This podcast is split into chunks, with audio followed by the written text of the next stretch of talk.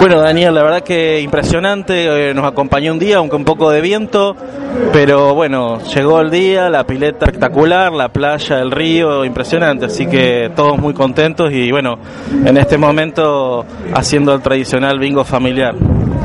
Hemos visto que ha venido gente de la región, eh, bastante de los pueblos vecinos.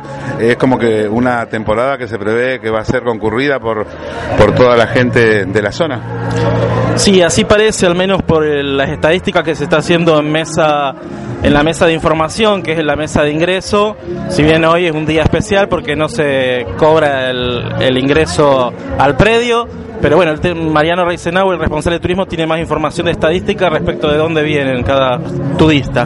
Muy linda la propuesta, hay cosas novedosas, hay nuevas sombras, nuevos espacios. ¿Qué es lo que falta para terminar y darle la posibilidad al visitante de desarrollar nuevas actividades?